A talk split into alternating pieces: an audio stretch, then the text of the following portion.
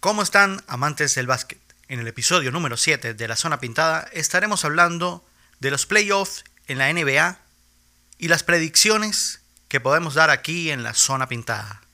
Y también estaremos hablando de los errores de algunos equipos en el draft de la NBA.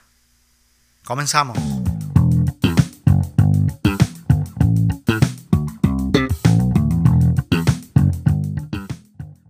Estaremos hablando de los playoffs en la NBA. Han estado muy interesantes. Em, antes de los playoffs, en el play-in, aparecieron algunos equipos dando la gran sorpresa. Estaremos dando la tabla de cómo quedaron los playoffs para tener un poco de información de eso. Y también estaremos dando nuestras predicciones sobre quién pasa, quién se queda y quiénes son los posibles em, ganadores de este campeonato tan ajetreado de la NBA 2019-2020. Tenemos que en el oeste están Los Ángeles Lakers haciendo la llave con los Portland Trail Blazers. Esta serie va a estar muy buena. Eh, también eh, se clasificaron Oklahoma City y Houston Rockets que tienen esa llave allí, ellos dos. Em, está Denver Nuggets y Utah Jazz. Excelente llave también. Tenemos esta, esta llave que voy a nombrar ahorita. Me parece súper interesante. Porque primero en un equipo tenemos a una estrella ya consagrada. Y en el otro tenemos a una estrella joven que se ha desarrollado muy rápido y que se ha adaptado rápidamente a lo que es la NBA. Uno es Los Ángeles Clippers con Kawhi Leonard y eh, Paul George. Y en el otro tenemos a Luka Doncic y a Christian Porzingis. Esta serie va a estar muy interesante. En la conferencia del Este tenemos a los Milwaukee Bucks que ya desde antes que empezara la temporada em, ya veíamos como favorito este equipo. Por, primero porque se han complementado uno con el otro. Y segundo, tienen a un excelente jugador. Em, competidor infalible del MVP para esta temporada. A este, a este equipo que, lo, que voy a nombrar en este momento no le tocó muy fácil porque le tocó con Milwaukee Bucks en la llave y es los mágicos de Orlando, Orlando Magic. En la otra llave tenemos a los Miami Heat y los Indiana Pacers. En la otra llave también tenemos un, un, encuentro, un encuentro muy interesante que es Boston Celtics y los Philadelphia 76ers. Y por último tenemos a los actuales campeones, que para mí son los que tienen la presión, ya que tienen que, tienen que ponerse a un nivel muchísimo más alto y para poder defender el campeonato. Estos se están enfrentando, se, irán a enfrentar a los Brooklyn Nets, sin un Kyrie Irving y sin un Kevin Durant. Este equipo se metió en los playoffs sin estos dos jugadores. Imagínense qué podría pasar ya cuando el año que viene, o perdón, la temporada que viene, que empieza en este diciembre, este diciembre de este año, con Kevin Durant y Kyrie Irving. Ahora tenemos nuestros pronósticos. Los pronósticos para la zona pintada pueden coincidir con muchos, ya que los equipos que vamos a, a, a predecir en este momento son equipos realmente fuertes por lo menos en la llave de Los Ángeles Lakers y los Portland Trail Blazers, eh, la verdad es que mm, se me es difícil dar esta predicción, ya que em, los dos equipos están jugando a un nivel impresionante, sobre todo Portland Trail Blazers y Lillard. Lillard está jugando a un nivel em, realmente impresionante. Está como pez en el agua. La verdad es que esta serie la doy como muy, muy difícil. Aquí es donde realmente los dos tienen que demostrar de qué están hechos. Pero en esta, en esta llave yo voy como ganador a los Lakers, ya que es un equipo cohesionado, un equipo que ya realmente viene siendo unos buenos, no buenos, excelentes números en lo que va de campeonato. En, en la llave de Utah Jazz y Los Ángeles Clippers, en la llave de Denver Nuggets y Utah Jazz, em, predecimos que los Nuggets son los que pueden pasar. Los Nuggets tienen un, un equipo también muy cohesionado, con un excelente pivot que es Jokic, excelente pasador, tirador de tres y es un jugador muy, muy inteligente.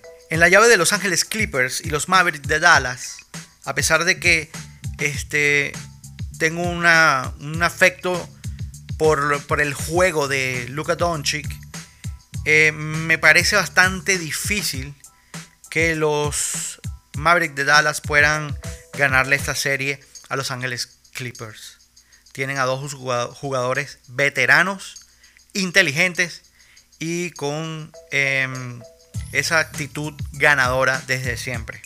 Por parte, eh, Oklahoma City y Houston Rockets, em, doy como ganador a los Rockets. Los Rockets, eh, lo dije desde el principio, desde antes de que reiniciara la NBA, que los Rockets iban a ser un equipo a vencer, ya que es un equipo totalmente diferente, un equipo que optó por jugadores bajos en estatura, digámoslo de esa manera, no cuentan con un pivot natural, cuentan con un alero jugando de pivot que es Tucker.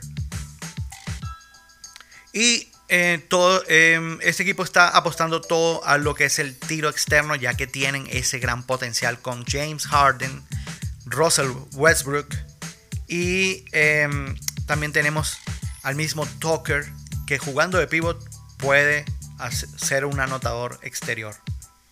Ahora, por la conferencia del oeste, ¿a quién damos como finalistas de esa conferencia? De esa conferencia damos como finalista a los Lakers y los Clippers. Sería una final de conferencia excepcional. Me encantaría ver esa final de verdad. Ahora, por el este, tenemos las llaves de Bucks versus Hits.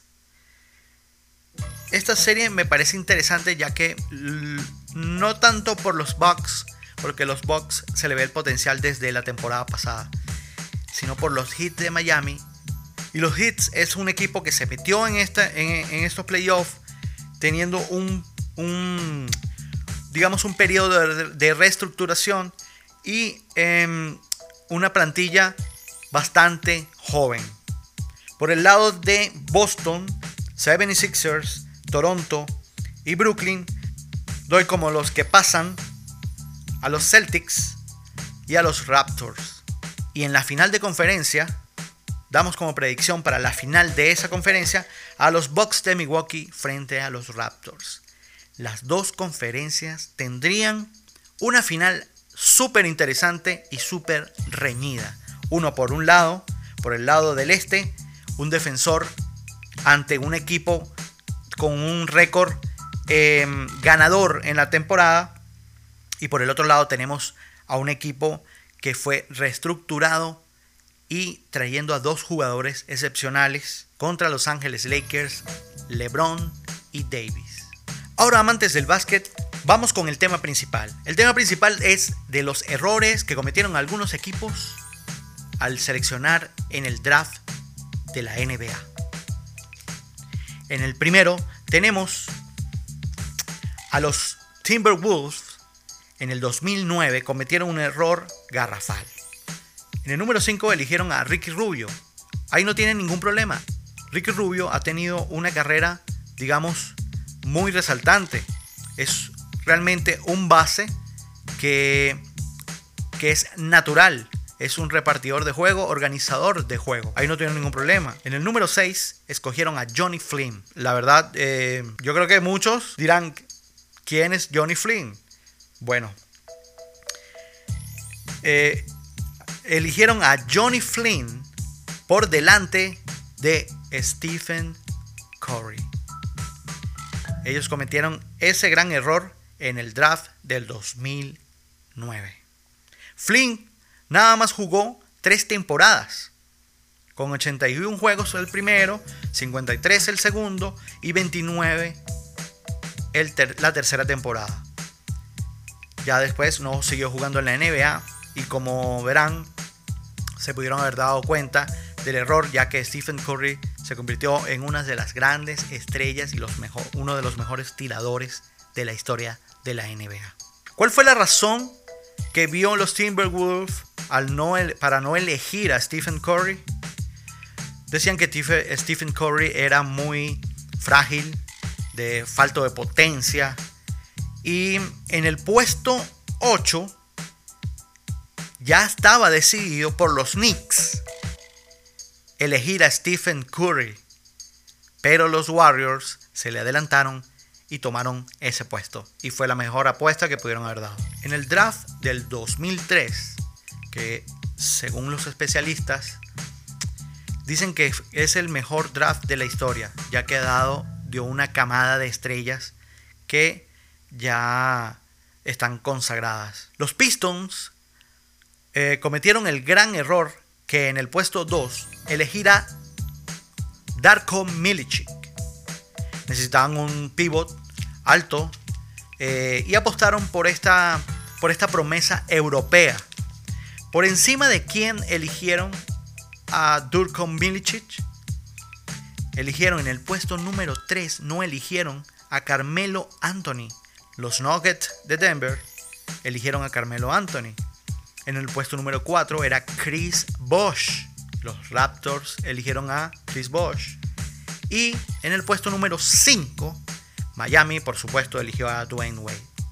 Vean el error garrafal que cometieron estos, este equipo. En el draft de 1984, los Blazers cometieron un gran error. En el puesto número 1 estaba Hakeem Olajuwon, que fue elegido por los Rockets de Houston. En el puesto número 2, los Portland Trail Blazers cometieron el error de elegir a Sam Bowie Sam Bowie no fue un mal jugador. Sam Bowie fue un jugador que, digamos, hacía su trabajo. Pero ¿qué pasa? Cometieron el gran error porque en el número 3, en el draft del 1984, en el puesto número 3 estaba Michael Jordan. Realmente mm, no sabemos qué pudieron haber pensado en ese momento, pero Michael Jordan, al venir de la universidad, ya era un jugador destacado ¿ok? Era un jugador muy joven, por supuesto, pero era un jugador destacado y tenía muchas más habilidades que Sam Bowie. No sabemos qué, qué estaba buscando Portland en ese momento, pero dejaron pasar al jugador, al mejor jugador de la historia de la NBA. Sam, Sam Bowie vivió entre lesiones y nada más jugó cuatro temporadas, desde el 86 al 89, jugando nada más 63 partidos en total. En el draft de 1978, en el puesto número 3, los Pacers eligieron a Rick Robbie. Y en el puesto número 6 estaba Larry Bird. ¿Qué pasa? No solo es que no se hayan esperado al puesto número 6 y elegir a Larry Bird, sino que no lo eligieron siendo una promesa y una estrella del estado. Él, era, jugaba para la Universidad de Indiana y era una estrella. Era querido por todos los eh, ciudadanos de, de Indiana y no fue tomado en cuenta por los Indiana Pacers. ¿Qué pasa? Con los años se convirtió en uno de los mejores jugadores de la historia, Salón de la Fama. ¿Y quién? ¿Quién no conoce a Larry Bird? ¿Qué logró hacer Rick Robbie? Rick Robbie tuvo un averaje de 7.64 puntos por partido, 4.7 rebotes y Rick Robbie fue cambiado en mitad de temporada por Indiana a los Celtics y terminó jugando con Larry Bird. En el draft del 2005, los Hawks fueron los que cometieron el error. En el puesto número 2 estaba Marvin Williams, que fue elegido por los Hawks. En el puesto número 3 estaba Deron Williams, que fue elegido por Utah Jazz. Particularmente a mí me encantaba el juego de Deron Williams. Y en el puesto número 4, después de Deron Williams, estaba Chris Paul, que fue elegido por los Hornets. Pero los Hawks tuvieron la oportunidad de tener alguno de estos dos jugadores y eligieron a Marvin Williams. En el draft de 1996, en el puesto número 13, eligieron a uno llamado Kobe Bryant. Fue elegido por los Hornets y traspasado a los Lakers por Blade Divac.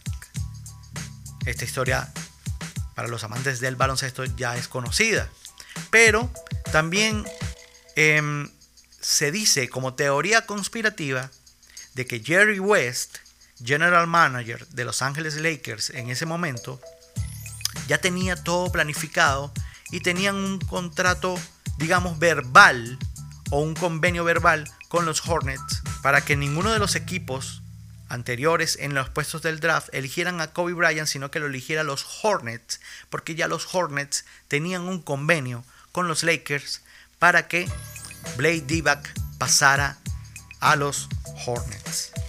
Una que otra teoría conspirativa por allí. En el draft de 1998, los Bucks son los que cometen el error.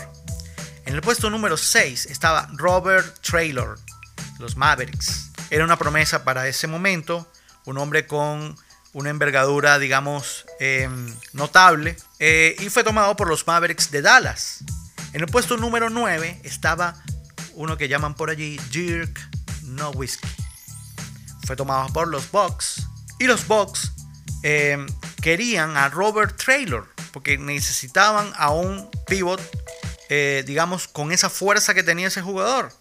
Y lo cambiaron por un desconocido Dirk Nowitzki y Pat Garrity. El error de los Bucks, me imagino que después fue un dolor de cabeza para el eh, gerente general de este equipo. Al hacer ese cambio de Dirk Nowitzki y Pat Garrity de los Bucks a Mavericks y los Mavericks ceden a Robert Traylor, se dan cuenta que en esa temporada Robert Traylor nada más hizo 4.8 puntos por partido, 3.7 rebotes, jugó 7 temporadas en la NBA, cambiando de equipo en equipo, pero fue un jugador que luchó, tuvo una, una batalla campal con el sobrepeso. Este jugador eh, tuvo una historia triste porque debido a sus problemas de peso empezó a sufrir del corazón, fue operado del corazón y este murió después a los 34 años de edad. En el 2009, los Grizzlies toman en el puesto número 2 a Hashim Tabil. Este es un jugador de 2 metros 21 y era lo que necesitaban los Grizzlies, los Grizzlies en ese momento. Pero en el puesto número 3 tenían a un llamado James Harden. Este fue tomado por Oklahoma City, por supuesto. Eh, ¿Cuál fue el error para los Grizzlies? Que Hashim jugó cuatro temporadas con cuatro equipos, dos puntos por partido, 2.7 rebotes. Y no olviden que en ese 2009, en el puesto número 7, fue elegido Stephen Curry. O sea que ellos pudiesen haber elegido a James Harden o a Stephen Curry antes de Hashim Tabil. Ahora en el draft de 1982, en el puesto número 3 estaba Dominic Wilkins, que fue tomado por los Utah Jazz. Este fue traspasado a los Hawks a cambio de un tal John Drew y un Freeman Williams. Y aparte de eso, también pidieron un millón de dólares. John Drew solo jugó tres temporadas en Utah. Freeman solo jugó 18 partidos. Y Dominic Wilkins hizo más de 26 mil puntos en toda su carrera, siendo uno de los mejores anotadores de la historia de la NBA, más todos los atributos que ya conocemos de este jugador. Después de este error de Utah, este error fue redimido por el draft del año 84-85, ya que en esos puestos tomaron a nada más y a nada menos que a John Stockton y después a Carl Malone. Estos convirtiéndose así de esta manera Carmalón, el segundo mejor anotador de la historia de la NBA, y John Stockton como el mejor asistidor en toda la historia de la NBA. Amantes del básquet, esto es todo del episodio número 7 de La Zona Pintada. No olviden suscribirse a nuestro canal de YouTube y seguirnos por nuestra red social preferida que es Instagram. Nos vemos la próxima semana y hasta pronto.